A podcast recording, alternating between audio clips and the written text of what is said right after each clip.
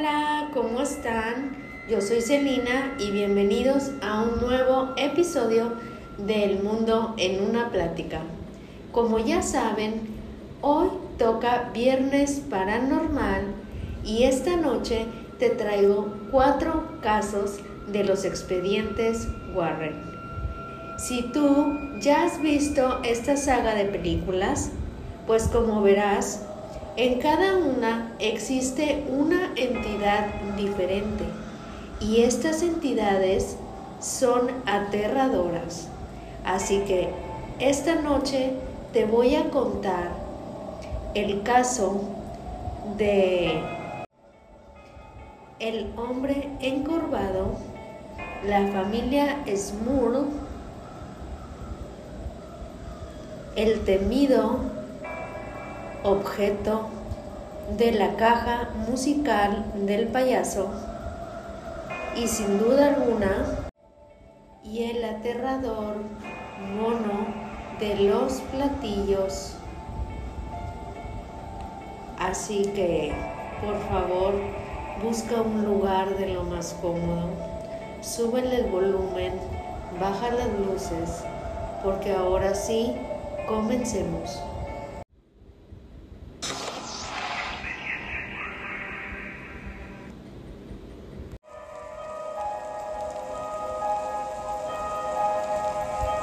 Existen historias de las que es preferible jamás contarlas, no solo por hecho de no dar detalles, pero lo que sucedió, sino más bien lo que pueda pasar después de contar esta historia.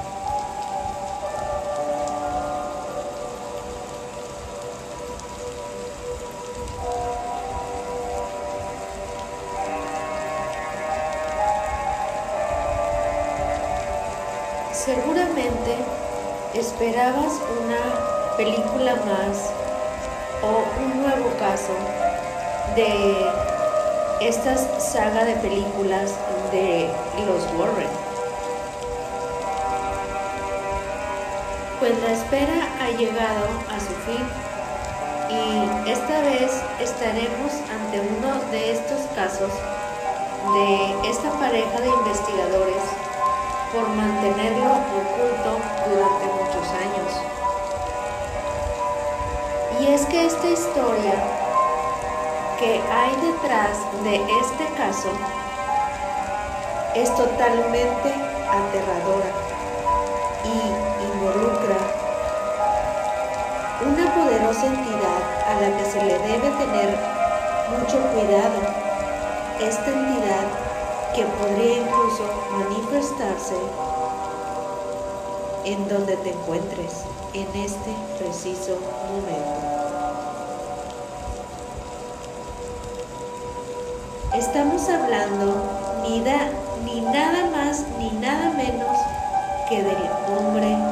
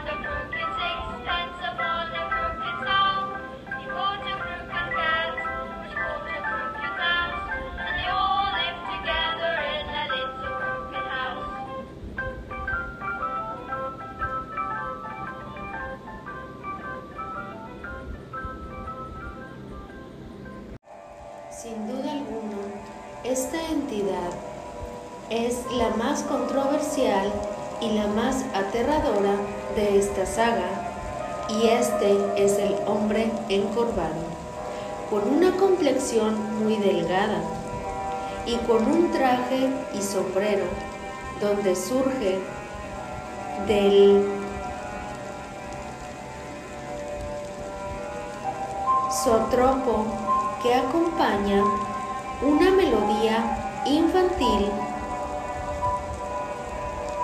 Se dice que este escalofriante ser surgió de un testimonio de los Warren que otorgó para Mary White, una periodista inglesa y una seguidora de las investigaciones de esta pareja de los Warren. Ellos realizaban estas investigaciones y que los había llevado a viajar hasta Estados Unidos en la década de los 70 para conversar acerca de esta macabra entidad.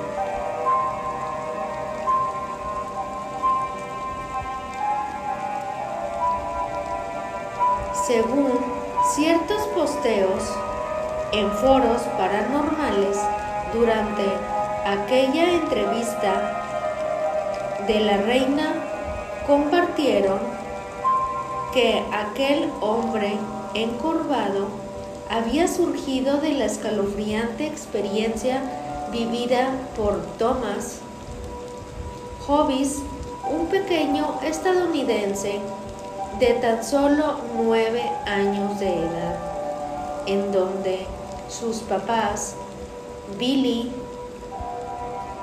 Loisa, recurrieron a la pareja de investigadores debido a que Thomas se quejaba constantemente durante las noches que aquella máquina llamada Sotropo, o sea, el juguete que hacía esta melodía infantil,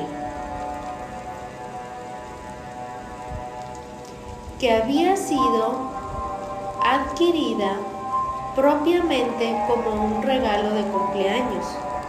Y esta se encendía durante estas noches y que de esta un hombre de traje y sombrero se había plasmado en la pared, tal y como si alguna entidad sobrenatural se tratara.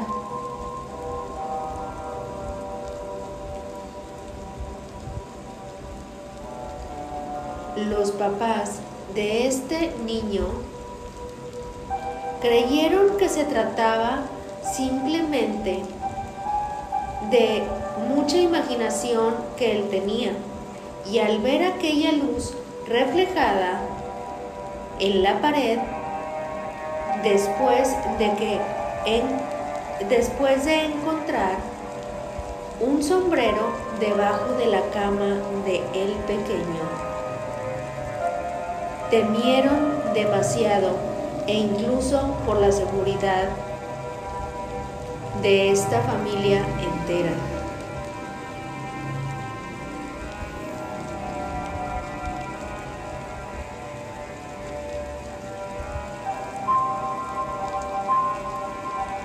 Ellos no sabían, pero de verdad se trataba de un caso sobrenatural o que de lo contrario se tratara de un ladrón que había encontrado alguna manera de entrar a esta casa, pero no obstante,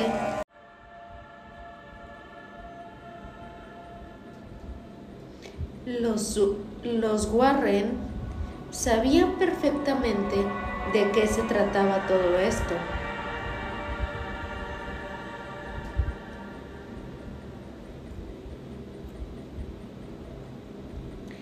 Aquella entidad es muy similar a los casos que en distintas partes del mundo han aparecido y conocido exactamente como la mismísima descripción del hombre del sombrero.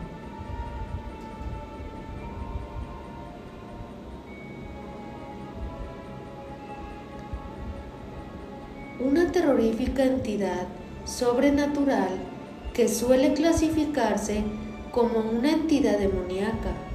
Este es un espíritu desencarnado y además es como un visitante de otra dimensión.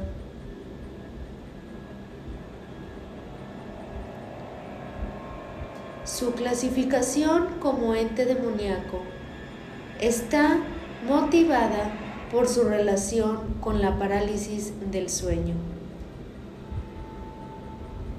Sus apariciones para sus visitantes en el dormitorio. Una de las grandes diferencias de este hombre del sombrero y las otras entidades como las nombradas gentes sombras.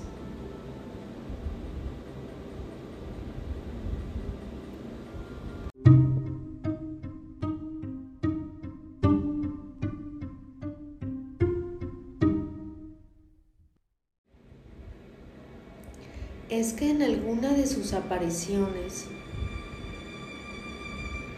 no toma la forma de una silueta humanoide, sino que pueden distinguirse sus detalles de su ropa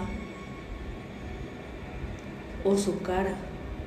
Y en efecto, este era el caso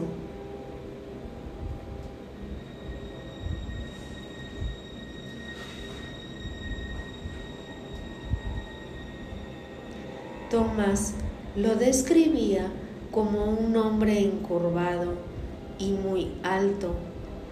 Él vestía de traje con un sombrero y que con el simple hecho de verlo aún más al observar su rostro, bastaba como para salir corriendo de su habitación y no querer volver a dormir más en ese lugar.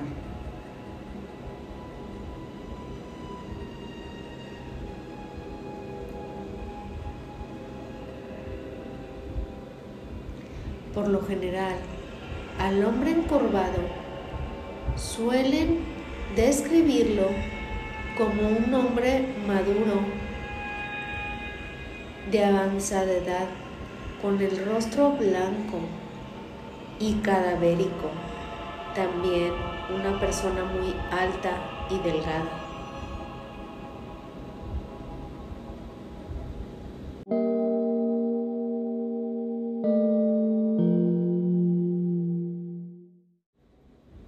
El caso de Thomas se ha mantenido reservado aún debido a que hubo una enfermedad de por medio asociada a esta escalofriante manifestación.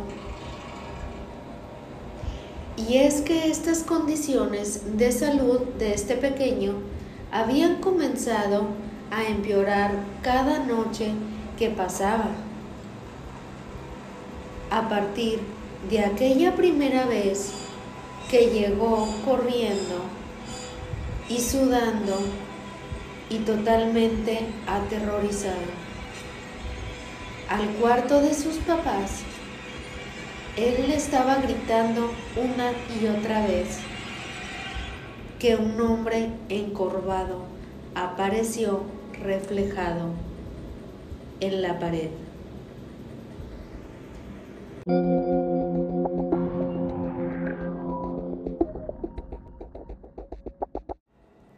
En este pequeño, una inmunopresión había terminado arrebatándole la vida. La historia de este hombre encorvado ha permanecido oculta hasta ahora debido a que aquella entidad suele manifestarse de manera agresiva y muy despiadada.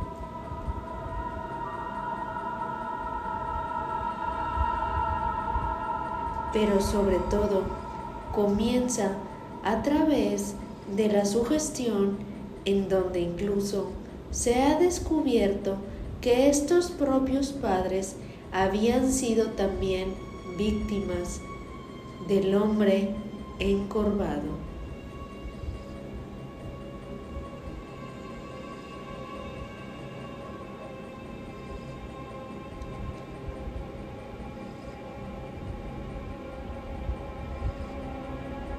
Y es que cuando los Warren obviamente bajo la sospecha de esto, cómo es que trabajaba en el subconsciente de estas personas esta entidad. Así que solicitaron que mostraran aquel supuesto sombrero encontrado bajo la cama esta pareja coincidía que de la noche a la mañana no vieron más aquel sombrero.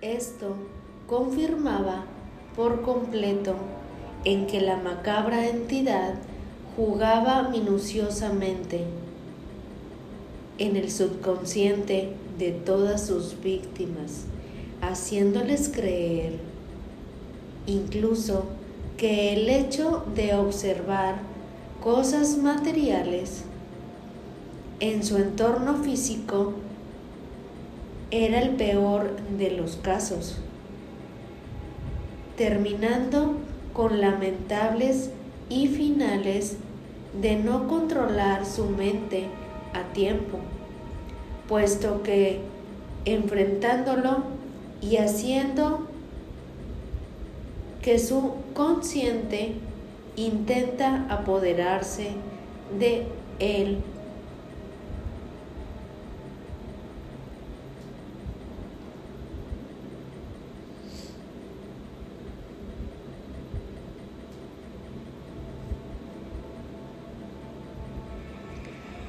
entidad maligna poderosa controlada por un ángel caído y de estas las bocas que juegan con el subconsciente.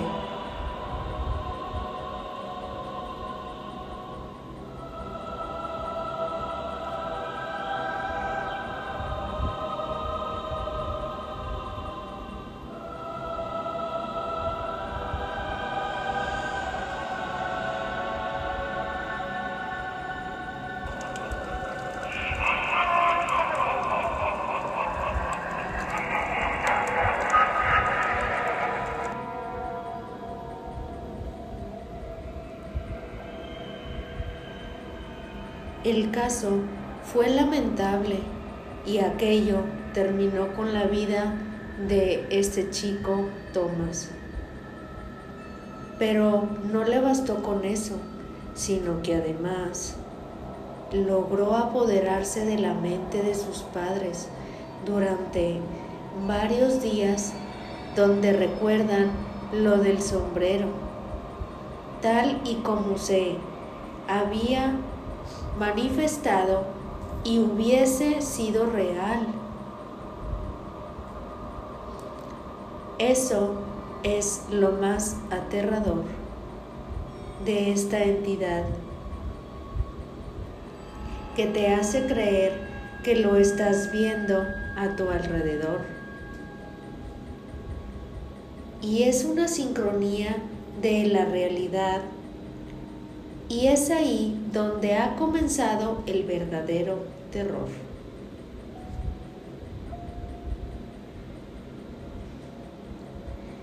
Ha comenzado a alimentarse insaciablemente de tus miedos.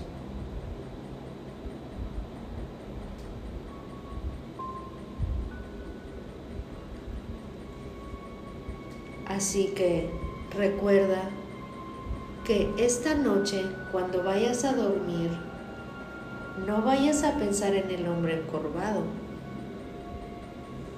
sino este podría apoderarse de tu mente y hacerse realidad para así aterrorizarte y llevarte con él.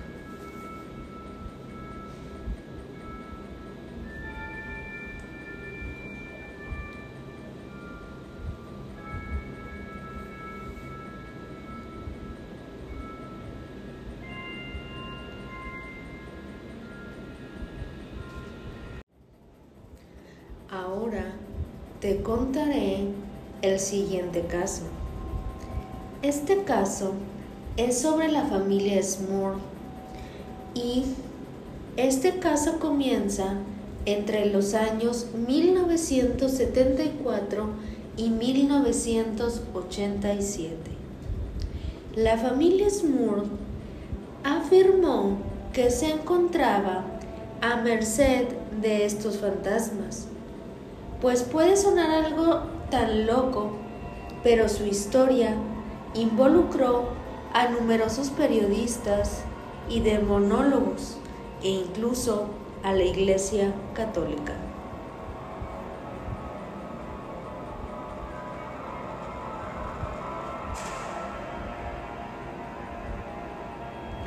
A raíz de toda esta gran atención de estos medios, el caso resultó en varios artículos publicados como en un libro y una película para la televisión, atrayendo así toda la atención de los famosos investigadores paranormales llamado Ed y Lorraine Warren.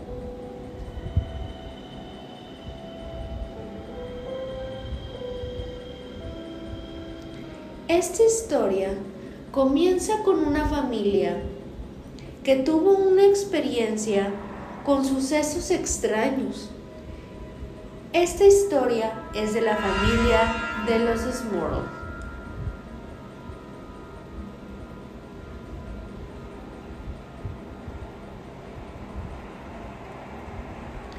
Tras los numerosos daños provocados por las inundaciones del huracán Agnes, Janet y Jack Smurl se vieron obligados a abandonar su casa de Wilkes-Barre junto con sus dos pequeñas niñas y los padres de Jack. Ellos se habían mudado a un duplex ubicado en Chase Street en West Peterson, Pensilvania. Esta era la casa que necesitaba algunas reparaciones y así que se esforzaron en volver a pintar, organizar y arreglar todo de nuevo.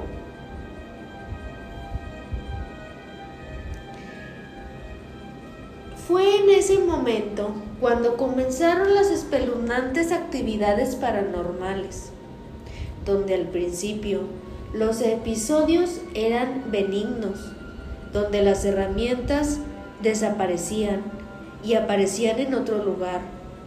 También había manchas que se filtraban a través de capas nuevas de pintura, donde los aparatos de la cocina se encendían y se apagaban solos, a pesar de estar desenchufados y también había malos olores que abrumaban a esta casa brevemente.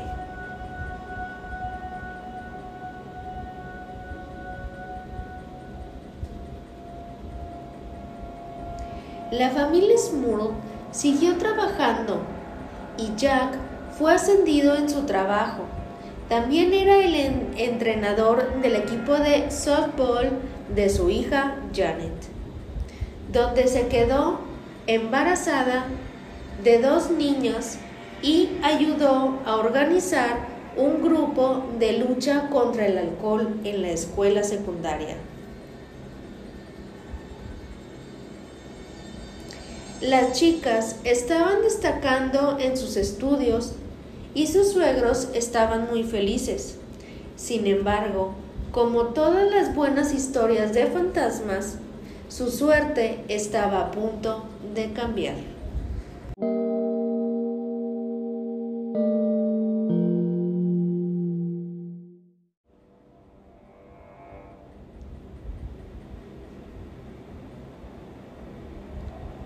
Pronto, los Smurl tuvieron problemas para llegar a fin de mes, pues Mary, la madre de Jack, había sufrido un ataque al corazón Además, las visitas fantasmales se intensificaron más.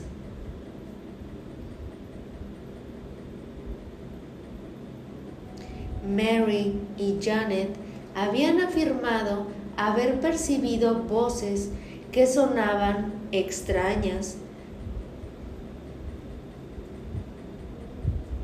A Janet le pareció haber escuchado a su suegra pronunciar su nombre, mientras que Mary creyó escuchar a Janet y a Jack en medio de una discusión cargada de palabrotas. Al parecer, ominosas masas negras se formaban y flotaban a través de los pasillos, pues Janet dijo que había sido visitada en plena noche por una fuerza malévola.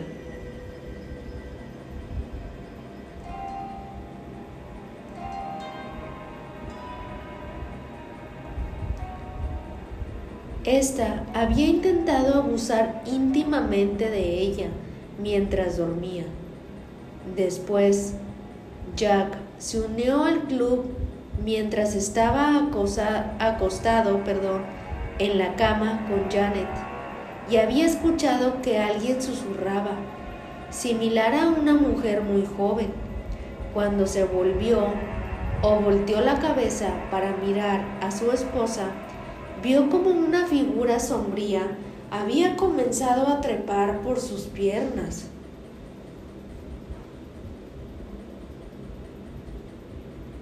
Después de esa noche, la vida de los de esta casa se había vuelto más, más peligrosa. Una lámpara se había caído del techo y había provocado cortes a una de las hijas. El perro de la familia fue arrojado contra la pared misteriosamente. Así que Janet había dicho que había sido agarrada por una presencia invisible, haciéndola colgar varios metros en el aire y luego tirándolo al otro lado de la habitación. Jack había afirmado que algo similar a un demonio había entrado en la sala de estar e intentó abusar de él.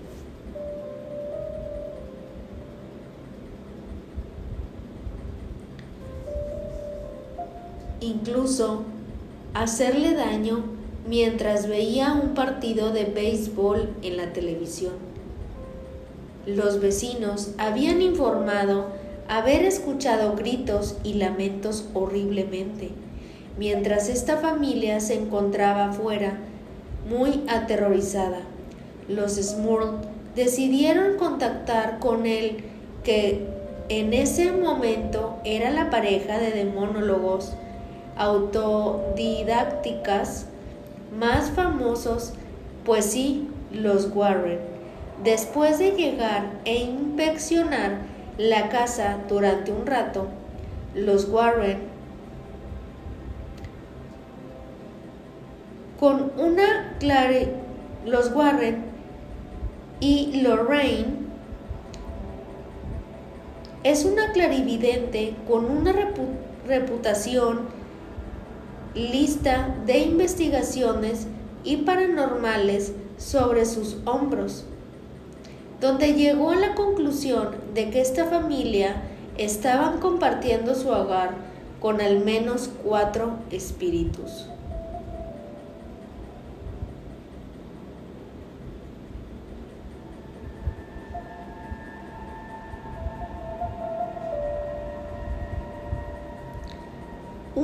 Anciana aparentemente inofensiva. Otra era una mujer con rasgos violentos. Otro un hombre que había fallecido sufriendo en su hogar. Y otro era un demonio que estaba usando a los otros tres espíritus para destruir a esta familia.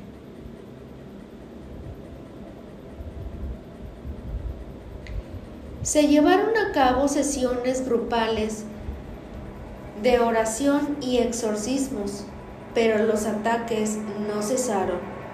Así que los Smurl hicieron pública su historia con la esperanza de que alguien escuchara su situación. En un acto seguido, la familia obtuvo más de lo que esperaba, pues la prensa se aferró a este caso y como un espíritu malicioso se negó a irse.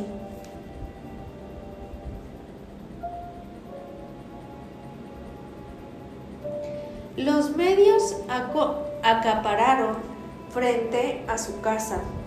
Estas cámaras parpadeaban y los reporteros inundaron el césped. Numerosos coches de curiosos se posaban sobre los alrededores, esperando ver algo de otra dimensión.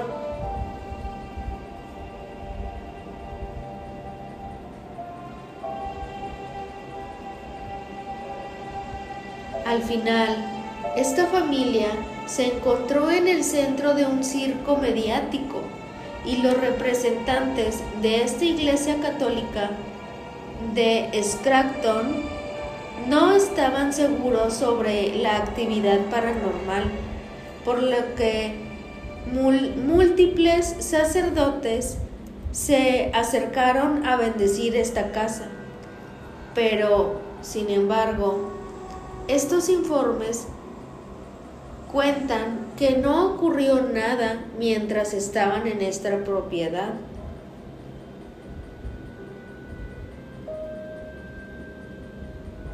En el año 1986, un sacerdote del área se había mudado a la casa con la esperanza de ser testigo, testigo de primera mano de las fuerzas demoníacas pero no pasó nada. Al estar dos noches sin problema, decidió irse sin darle importancia a este caso. El mismo año, los Smurl expresaron su cansancio por el incidente de estos medios, así que en el año 1987 empaquetaron todo en sus maletas y se largaron de aquel lugar.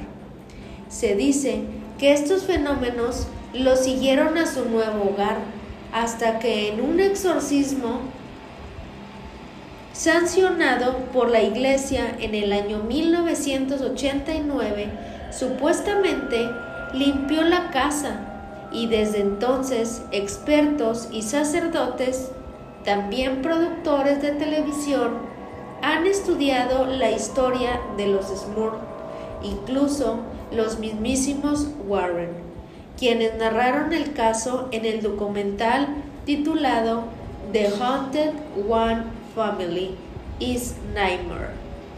¿Fueron la experiencia legítima o todo fue una fabricación solo para esta familia pues ella lo supo y aún así, escéptico o no, uno no puede negar la rareza de este caso y las experiencias paranormales que le pasaron a esta familia.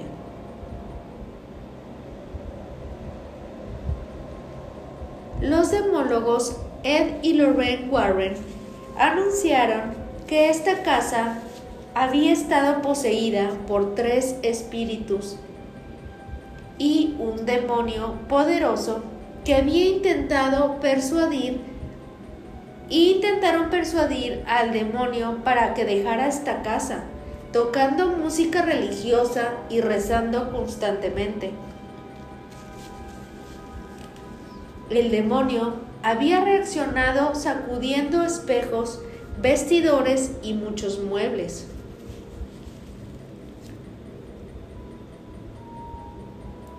Jack alegó una noche ser violado sexualmente por un sucubo cubierto de escamas con el cuerpo de una mujer muy joven, pero la cabeza de una, de una mujer vieja.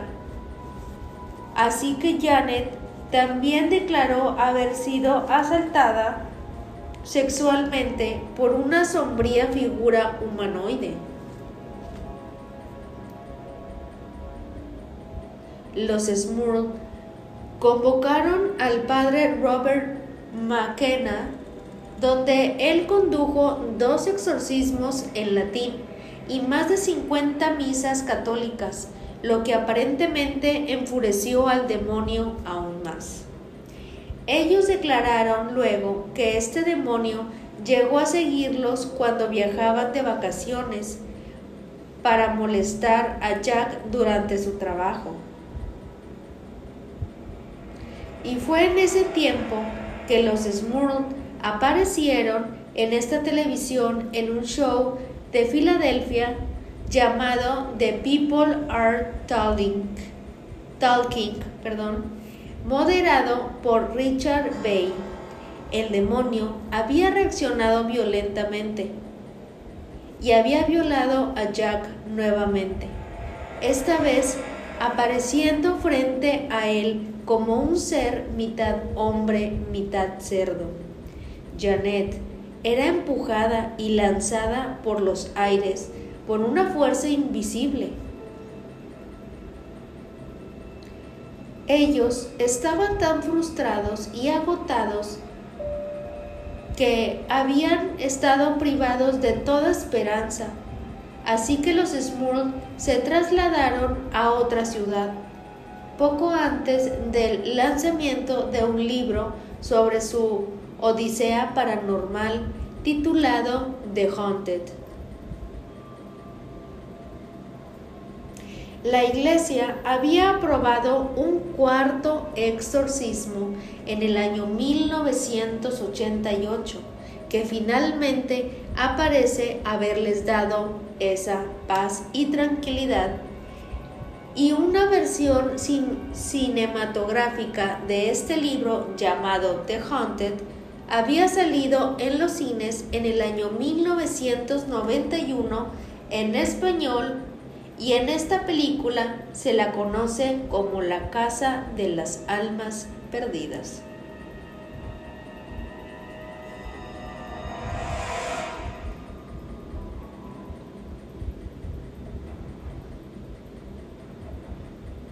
Actualmente esta casa también es conocida como la Casa de las Almas Perdidas.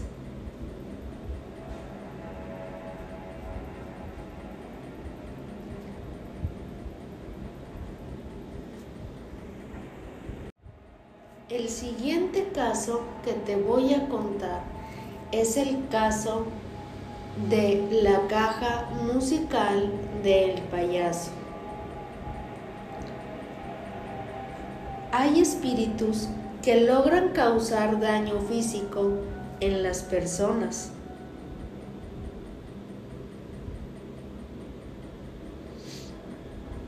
Pues esta es la historia de este aterrador juguete. Los Warren son la pareja de investigadores de lo paranormal y protagonistas de esta saga del conjuro que ha plasmado en estos diferentes casos que les tocó llevar en la vida real y que sin lugar a duda resultan escalofriantes, ya que la mayoría de estas entidades del bajo astral estuvieron detrás de ellos. Dentro de estos aterradores casos, muchos de ellos involucraban algunos objetos con ciertas cargas malignas y hasta el día de hoy cada uno de estos que terminaron en las manos de los Warren se encuentran resguardados en su Museo del Ocultismo.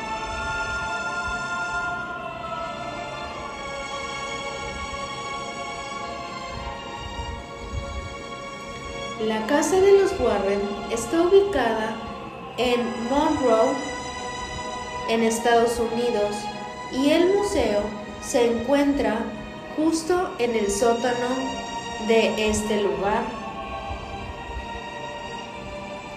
Cientos de objetos malignos y poseídos y algunos con advertencias específicas de no tocarlos.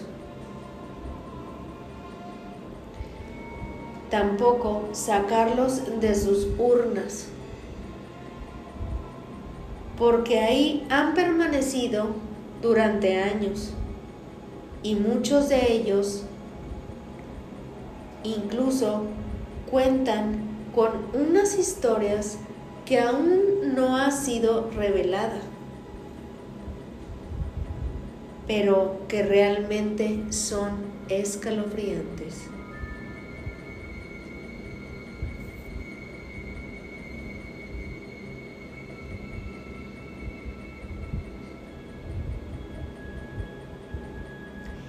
Por eso que esta noche te voy a contar esta siguiente historia sobre la caja musical del payaso.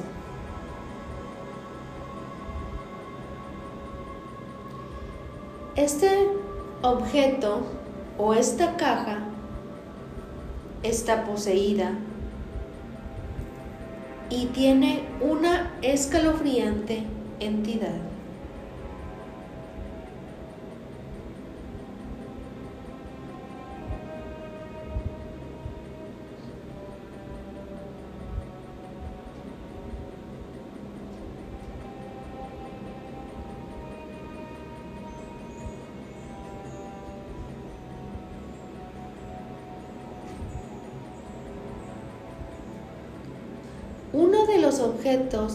Que desde que había aparecido en la saga del conjuro ha causado mucho interés, sobre todo mucha curiosidad respecto a la historia acabada detrás de esta caja.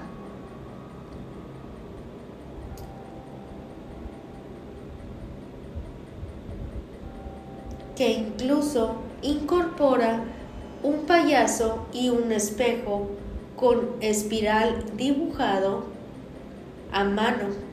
La historia real de este objeto se remonta a los años 60, donde aquel objeto pertenece a la familia Winston.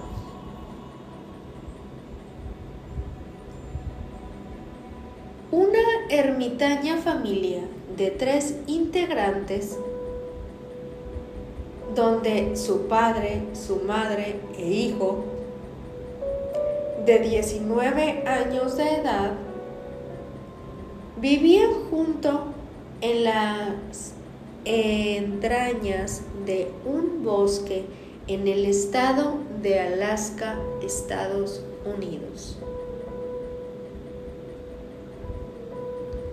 En ocasiones, los guardabosques se mostraban muy sorprendidos al verlos a la medianoche tomados de la mano, rodeados de fuego encendido a través de su leña,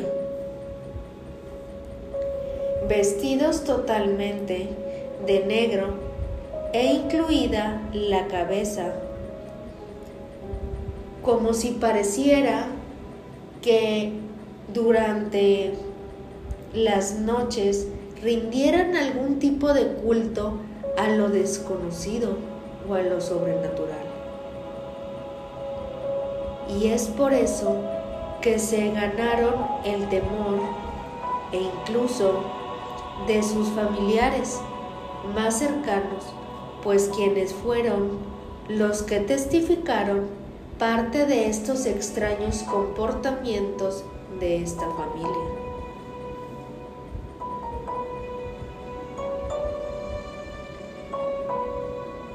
La noche de un 24 de noviembre, la policía local acudía a la casa de esta familia,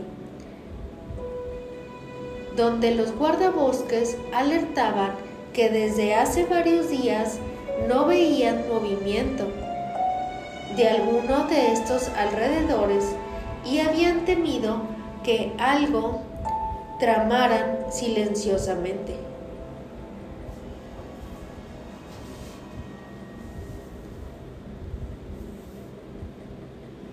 Al llegar al inmueble, la policía se topa con una escena grotesca donde los miembros de esta familia se habían encontrado sentados en el sofá de la sala, cada uno con una estrella de cinco picos en sus manos que para no dar más detalles de esta escena, únicamente te voy a contar que ellos se encontraban sin vida, dispuestos en un círculo a un costado del padre de esta familia. Sobre él, en el suelo, se encontraba un libro enfocado a temas de la oscuridad, de la magia negra y el ocultismo.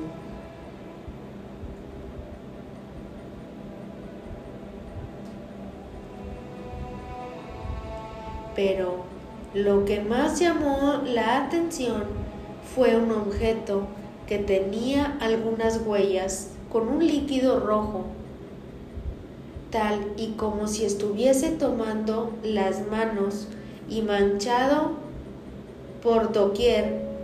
Aquel objeto se trataba de una caja musical en la que en su interior se encontraba una especie de amuleto que estaba hecho con ramas secas de árboles, con una disposición que parecía como la imagen o como los misteriosos símbolos de la bruja de Blair.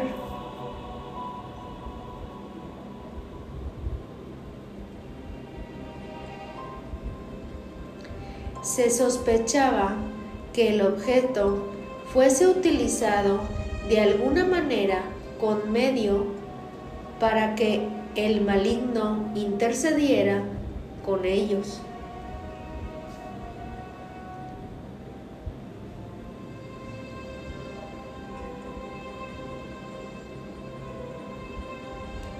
Años más tarde, aquel escalofriante objeto apareció en una tienda de antigüedades en Monroe, Estados Unidos.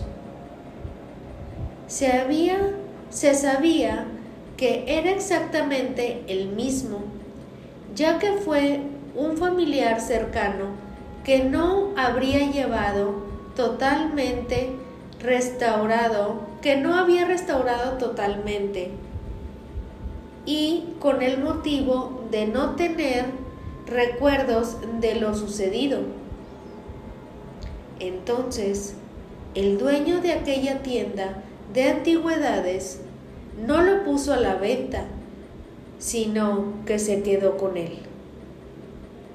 Únicamente dos meses ya que con el paso de estos días había comenzado a ser testigo de cómo durante en las noches aquella caja musical se activaba de la nada. Pero curiosamente, escuchándose en un primer momento tal y como si alguien le hiciera girar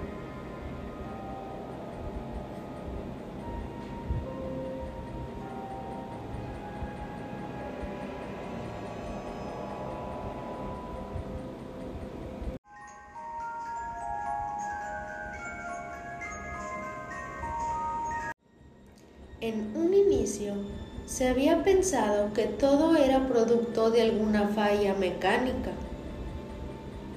No obstante, para una ocasión, cuando una de sus sobrinas abría la caja y veía a través de este espejo observaba como una extraña sombra estuviera tras de ella.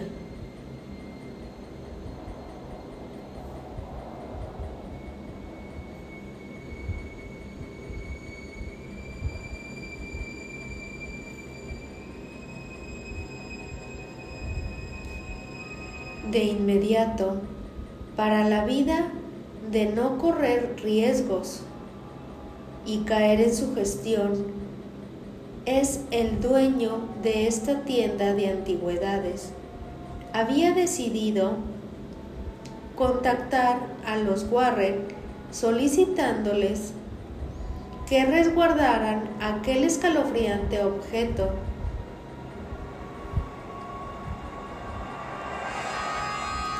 Y es aquí que con la ayuda del Padre, la máquina llevaron a cabo un protocolo religioso que ayudaría a controlar la energía impregnada en el pasado.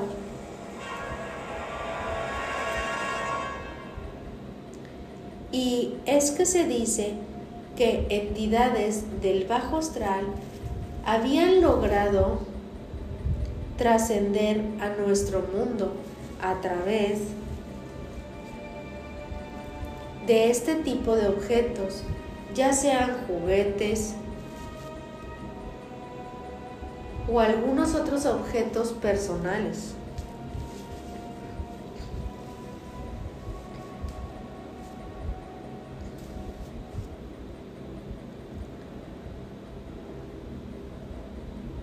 O comúnmente los espejos.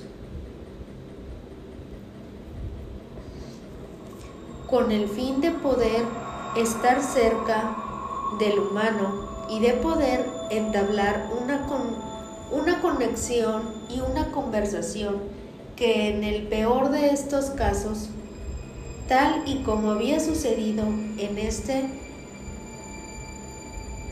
había terminado en posesiones malignas con lamentables finales.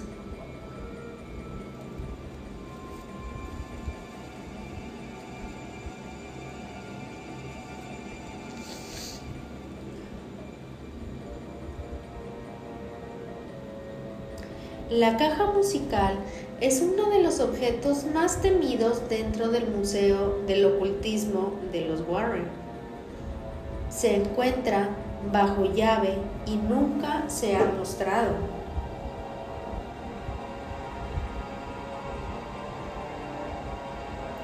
La caja musical es uno de los objetos más temidos y se encuentra bajo llave y nunca se ha mostrado al público porque esta caja fue utilizada como ofrenda al maligno o al mismísimo diablo.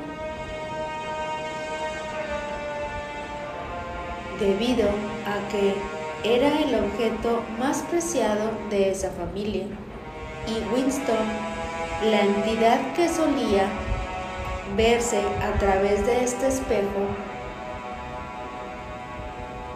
y las descripciones de su último dueño, se trataba de hacer entidad demoníaca, cuyo objetivo es claro.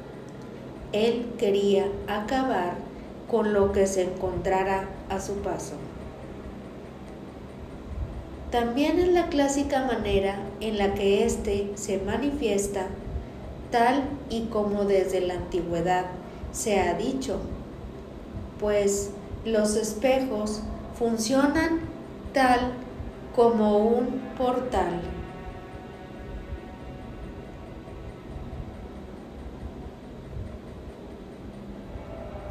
Los espejos han sido considerados en su nivel más básico como portales, es decir, es una entrada y una salida de energía espiritual y un portal hacia otras dimensiones.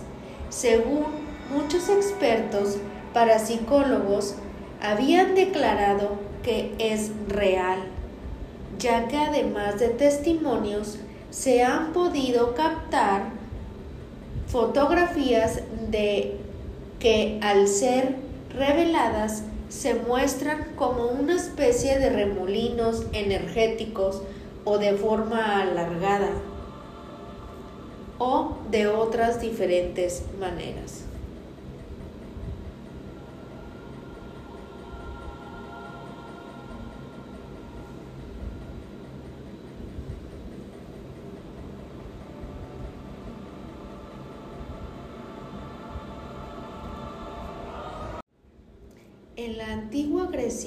Las brujas de Tesalía del siglo III a.C. usaban los espejos mágicos para después escribir sus oráculos con sangre. También los espejos en la antigüedad, los antiguos sacerdotes de la antigua Roma los utilizaban para ver el pasado, presente y el futuro. Las tradiciones de catopromancia es el uso de los espejos para la adivinación y han perdurado a través de la historia y se han incluido en cuentos y prácticas populares de todo el mundo.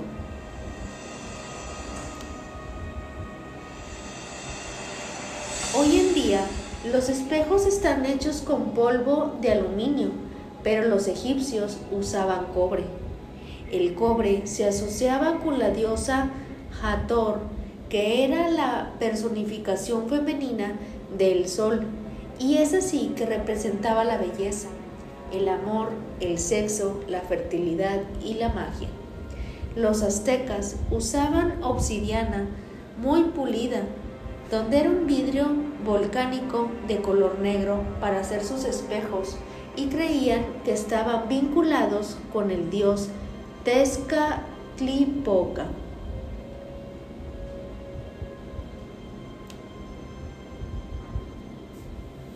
Este dios era el señor de la noche, el tiempo y la memoria ancestral, y éste usaba los espejos para cruzar entre el reino terrenal y el inframundo.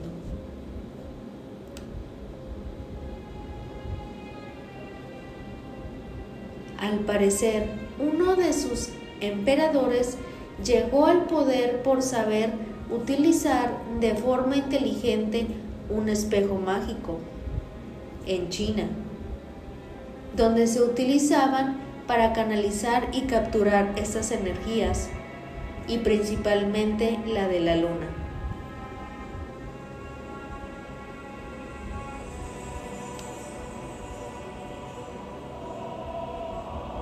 A menudo se creía que los espejos absorbían y almacenaban lo que reflejaban, para usarlos después, así que se cree que este podría ser el origen del famoso cuento de Espejito, Espejito de Blancanieves.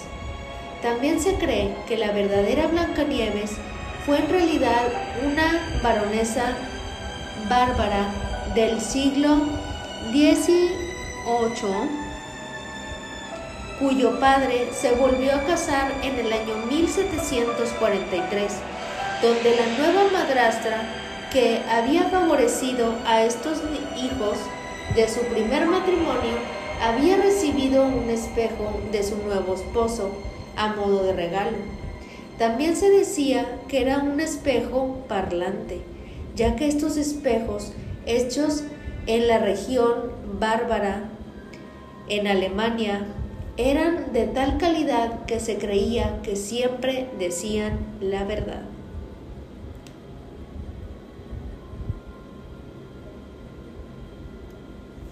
El espejo real de este cuento de hadas todavía se puede ver hoy en el Museo de Spessart en el castillo de Lord.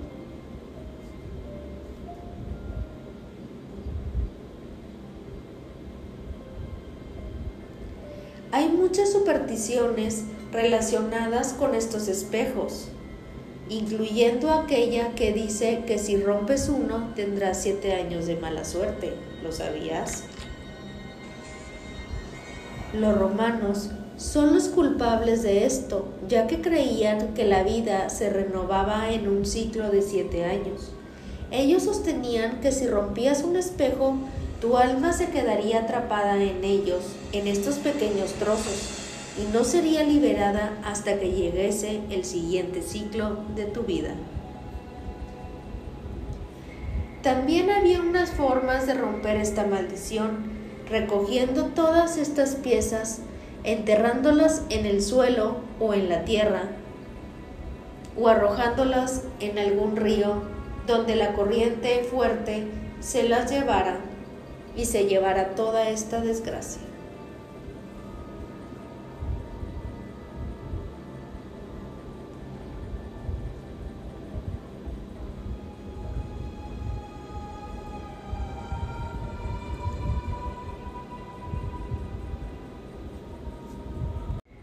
Ahora te voy a contar el último caso y es el del aterrador mono de los platillos.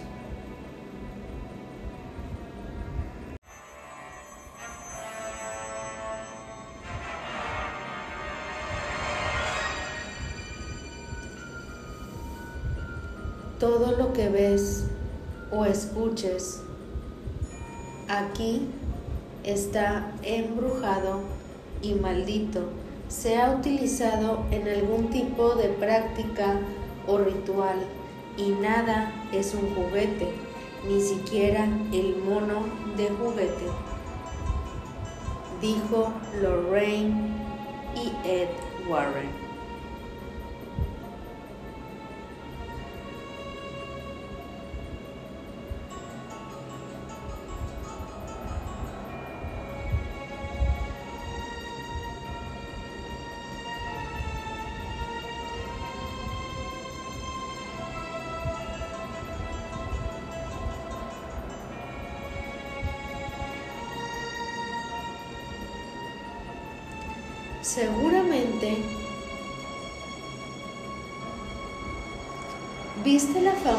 Saga del conjuro, donde en estas películas del horror y misterio es donde salen estos casos más escalofriantes llevados a cabo en la pantalla grande.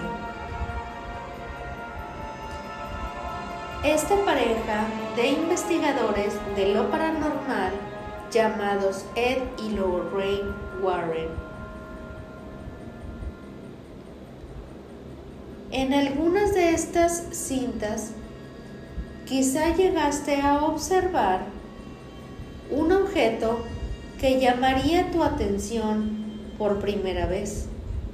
Y sí, estamos hablando de un objeto que no es un juguete, sino estamos hablando del mono, de el acordeón que sale en esta película.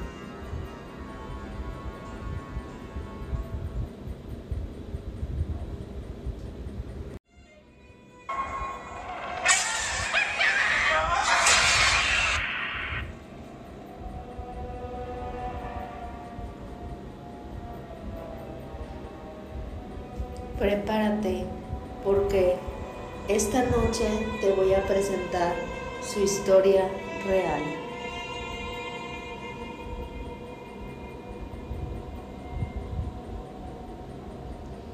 Este juguete tiene una historia que hasta la fecha continúa lanzando la advertencia de una extraña maldición que podría desatarse sin algún extraño motivo y lograr tener en sus manos lo que estás por escuchar.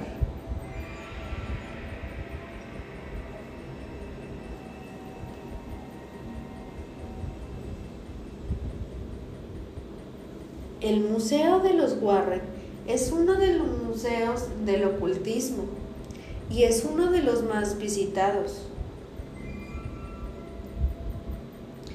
Principalmente por uno de sus artículos, y este es la muñeca Annabelle. Pero parte de esta conocida muñeca, la historia que hay detrás de este museo está repleto de objetos obtenidos durante todas estas investigaciones de esta pareja. Muchos de estos objetos, sobre todo las historias que guardan detrás, que no han salido todavía a la luz, y sobre todo por el riesgo que pudieran provocar en las mentes de todas las personas. El día de hoy nos toca revisar y escuchar esta en particular que ha sido de mayor interés por todos los fanáticos de lo paranormal.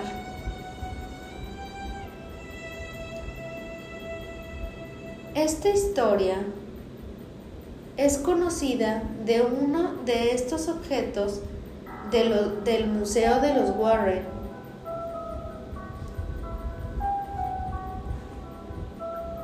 Pero que finalmente ha salido a la luz. Y estamos hablando de la historia de Julie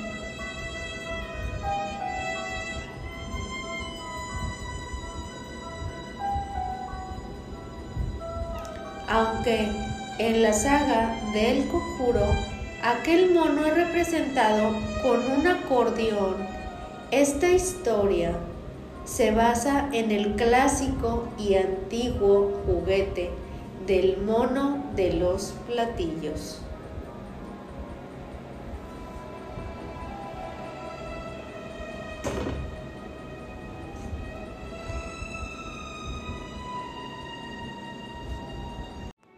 A continuación te voy a hablar sobre este juguete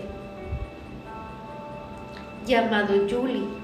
Este juguete fue un juguete fabricado en Japón y fue diseñado en la época de los años 50. Dado la antigüedad de este propio juguete, existe muy poca información sobre este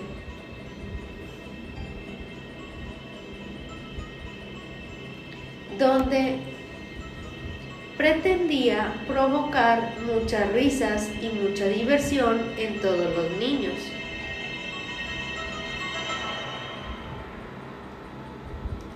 En que el mono activara, activara un pequeño interruptor justo en la espalda de perdón, que este niño activara el interruptor donde justo en la espalda de este mono hacía que comenzara a golpear estos platillos.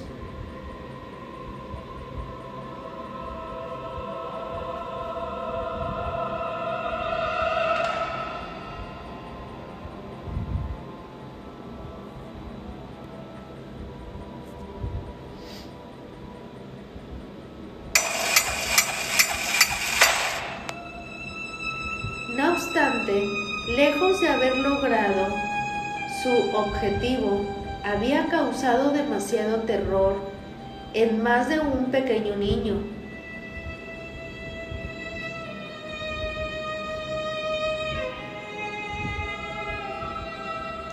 Se dice que al final aquel juguete tuvo mucho éxito al ser utilizado como medio de entretenimiento en estos niños enfermos con padecimientos terminales e incluso con pacientes psiquiátricos. Justo aquí es donde nace la verdadera leyenda y el miedo de este juguete. Y es que comenzaron a surgir muchos testimonios por parte de estas enfermeras en el que curiosamente coincidían haber visto a estos monos hablar. Al parecer, solo se prendían, se prendían solos durante la madrugada y tocaban insaciablemente estos platillos.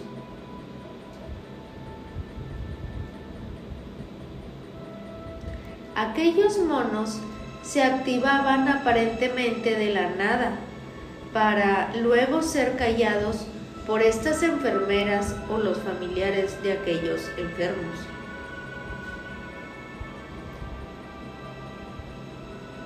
Al cabo de estos niños les tocaba vivir esta experiencia tan aterradora. Lamentablemente amanecían sin vida al día siguiente.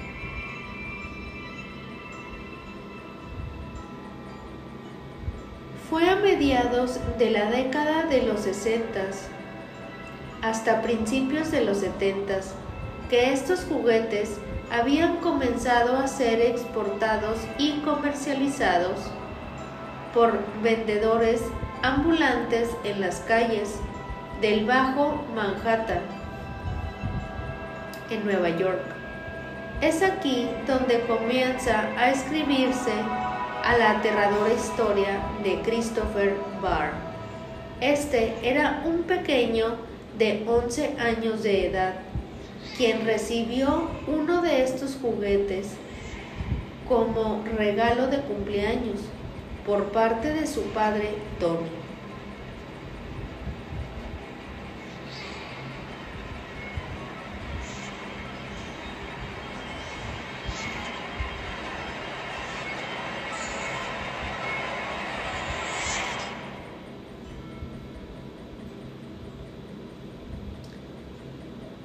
Familia vivió justo en Manhattan y Christopher, hijo único de Tony y Mary Thompson. Siempre fue un niño alegre, comprometido al estudio y con muchas ganas de llegar a ser un gran empresario como su padre, pero hubo algo que comenzara que había comenzado a salpicar de horror a este niño. Todo comenzaba a escribirse en esta noche del 28, 28 perdón, de octubre de 1967, donde eran las 20 y 35 horas y esta familia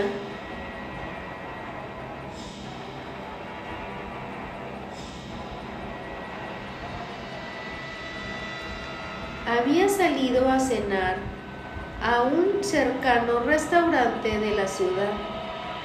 Así que Christopher se disponía a descansar, así como se dirige hasta su habitación, ubicada justo al fondo de su largo pasillo en el segundo piso.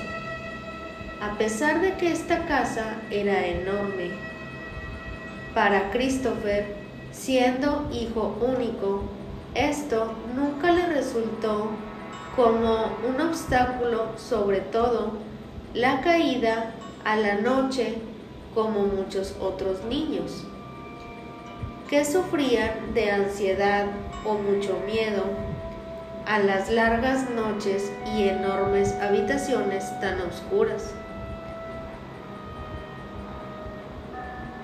Sino que por el contrario podía pasearse por toda la casa y había había una noche que en aquella vez sería diferente, pues se encontraba recostado en su cama, donde había pasado hora y media y extrañamente no podía conciliar el sueño.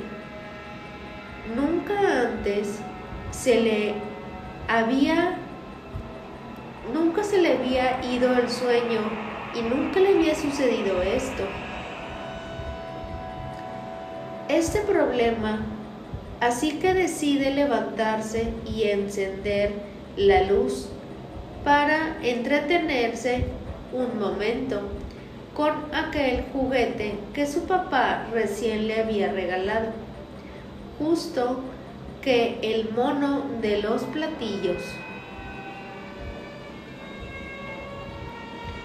Al tomar este juguete, él había notado un extraño, un extraño calor que parecía emanar del centro de este mono, pero simplemente lo pasó por alto, creyendo que se trataba de una falla mecánica y una falsa percepción. Fue unos cuantos minutos después que decide volver a la cama colocando aquel juguete en su lugar y apagando nuevamente la luz.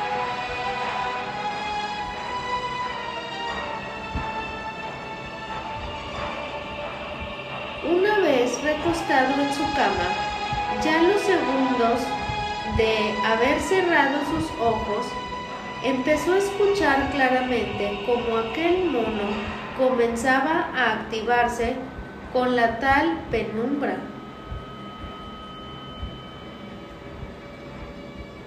Al encender la luz de manera inquietante, aquel juguete permanecía totalmente inmóvil, como si nada hubiese pasado.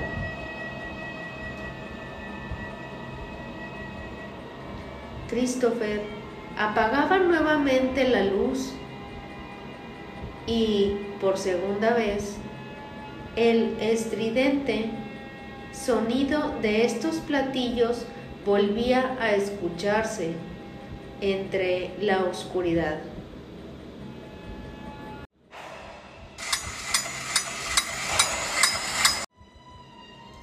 Esta vez, bajo la luz apagada, salió de la cama lentamente, caminando hasta que el juguete, mientras que a la par seguía por el sonido de aquel platillo. Al intentar prácticamente a ciegas a alcanzar el juguete en aquel instante en el que lo tenía, Christopher notaba algo muy extraño y había sentido como si alguien le estuviera dando una extraña sensación de una mano caliente abrazándolo, su brazo con tal de que no detuviera la acción del mono.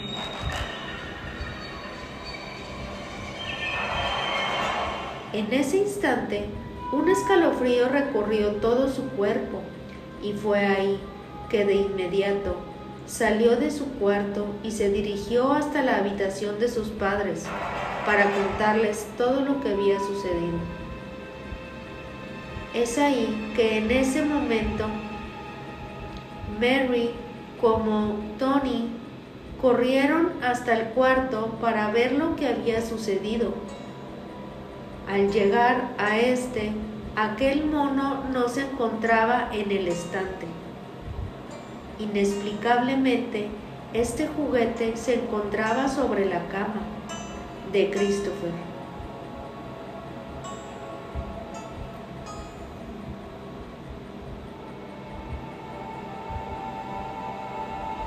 A partir de aquella noche, el pequeño comenzaba a tener un extraño comportamiento y es que después de que el aterrador evento en el que incluso sus papás fueron testigos del inexplicable suceso, era más que obvio que lo dejaría prácticamente traumado.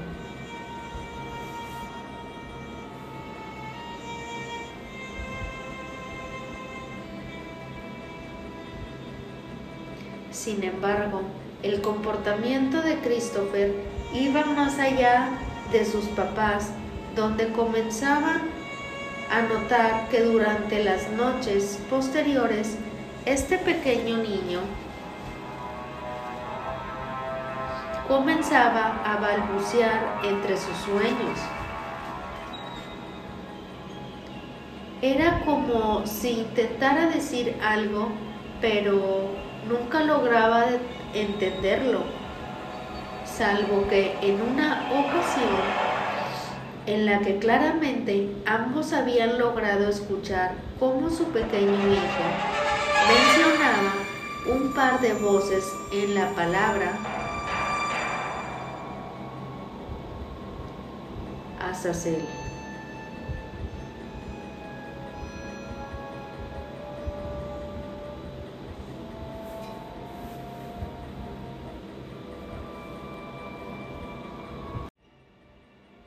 Los padres, muy temerosos, sobre todo porque la integridad de su salud se veía totalmente comprometida. Con este paso de los días decidieron llevarlo con distintos especialistas, médicos y mismo que indiscutiblemente coincidían en que el pequeño podría estar sufriendo de un cuadro agudo de esquizofrenia, un producto del evento traumático vivida en aquella noche. Bajo un tratamiento médico, ni aún no se encontraba tranquilo, pues no veían mejoría en la salud de su hijo. Aún pasados un par de meses, es ahí que buscando todo tipo de alternativas, deciden hacer contacto a través de un conocido que era muy cercano con esta pareja de investigadores, Ed y Lorraine Warren.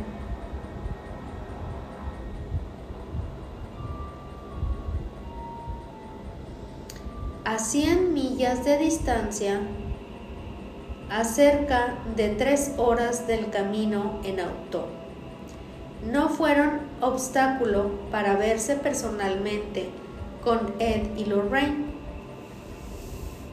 En esta búsqueda de una solución al grave problema en el que se había comprometido su hijo, esta pareja de investigadores, tras haber escuchado esta historia, no podían dejar de lado el protagonismo que obviamente había tomado y que el misterioso juguete, sobre todo el escalofriante, la escalofriante palabra que entre los labios de este niño había salido.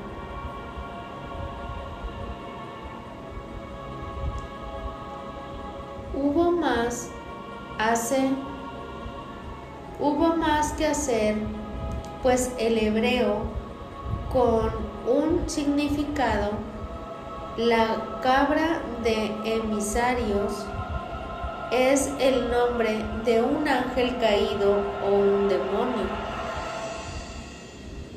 Es ahí donde esta investigación de los Warren se enfocó prioritariamente en esta historia.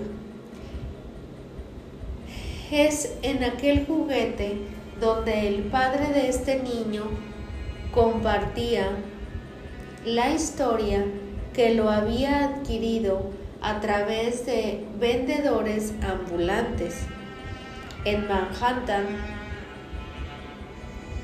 Desde allí había comenzado las sospechas en que aquel juguete podría haber sido víctima de un oscuro pasado. Y es que en incontables ocasiones este tipo de artículos exhibidos en puestos ambulantes suelen ser de segunda mano y este juguete efectivamente lo era, pues al desprenderse la tela que prácticamente lo envolvía al final del último rasgueo, la pareja de investigadores habían descubierto que contenía una especie de amarre o lo más parecido a un trabajo oscuro de brujería,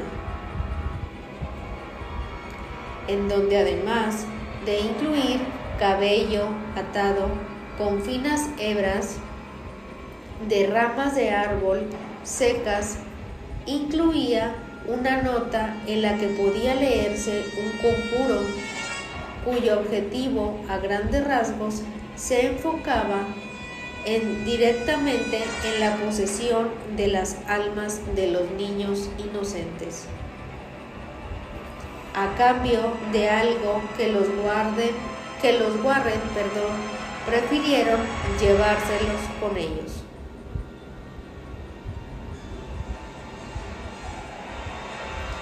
Los cuatro, en, los cuatro actuarían de inmediato. Y llevarían a cabo un ritual de sanación en Hartford, lugar en el que el padre Mackenzie, lo siento, es que están raros los nombres, Mackenzie, los estaría ya esperando 72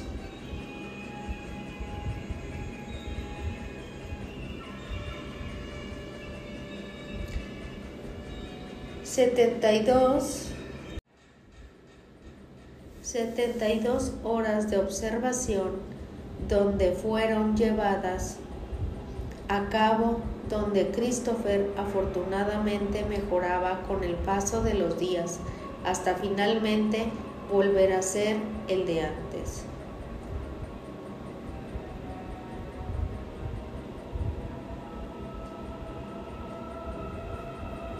Los Warren concluían en que aquel extraño, misterioso juguete pudo haber sido utilizado por una oscuro y misteriosa secta japonesa.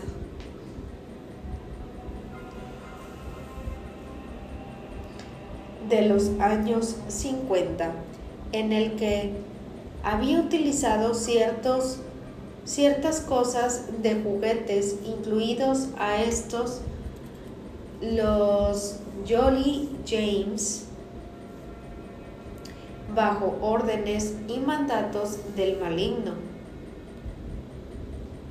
Hacer para reinar bajo su obscuro mandato y expandir su ira y horror y así hacer crecer lentamente la secta maligna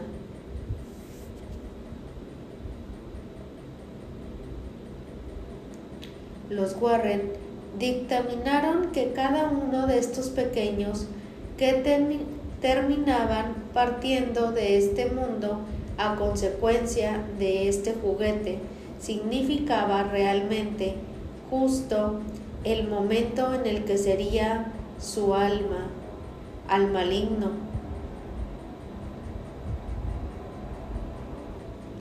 Aquella sensación caliente que Christopher tuvo al tocar aquel juguete y sobre todo ese alguien que había intentado detenerlo del brazo, efectivamente era la presencia de aquellos de aquellos o aquellas entidades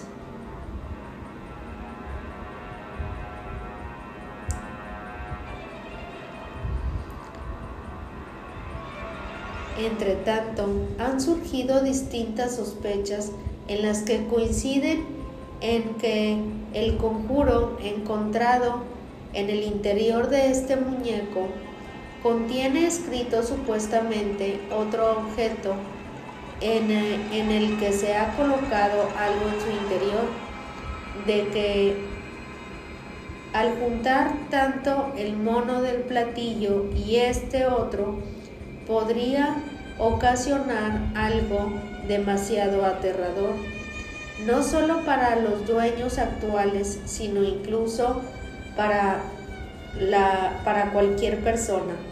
Es por eso que los Warren prefirieron nunca revelarlo, esperando que nadie de sus conocidos cercanos llegesen a mencionarlo alguna vez.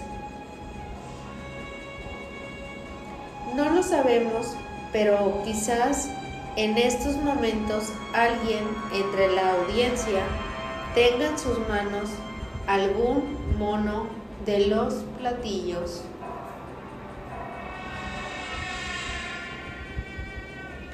o algún artículo con algo extraño en su interior.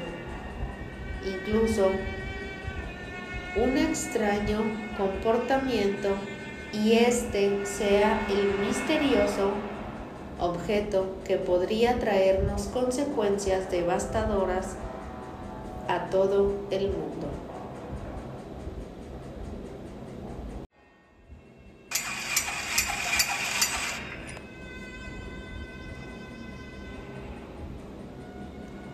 Mientras tanto, continuará investigando cautelosamente en más casos que permanecen guardados dentro de este museo. ¿Les gustaría?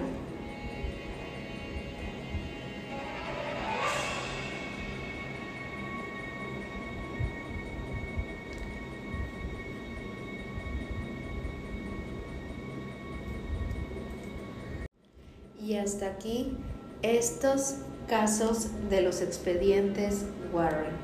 Espero que te hayan gustado, que hayas pasado un rato escalofriante y si te gustaron estos casos, por favor házmelo saber a través de un comentario en mi página de Facebook de El Mundo en una Plática o en la aplicación de Spotify donde siempre les pongo alguna pregunta y abajo me podrán responder. También me gustaría que me comentaran si les gustó estas ideas que les había comentado en el episodio anterior de que me gustaría que me pudieran mandar sus historias por Facebook o por aquí que en la aplicación de mi podcast eh, ya tiene para poder que me puedan mandar sus historias por audio. No lo he probado todavía, pero estoy segura que se podrá. Y si no, yo les haré saber cuando haga un nuevo correo y se los pasaré para que ahí también me puedan eh, hacer saber o me puedan mandar sus historias eh, paranormales que hayan tenido. Y la otra idea es también que les voy a poner abajito una encuesta de quienes quisieran que yo hiciera un episodio totalmente con muchas de mis experiencias paranormales que he tenido durante todos estos años de mi vida. Así que yo me despido de ti y que tengas felices pesadillas. Bye bye.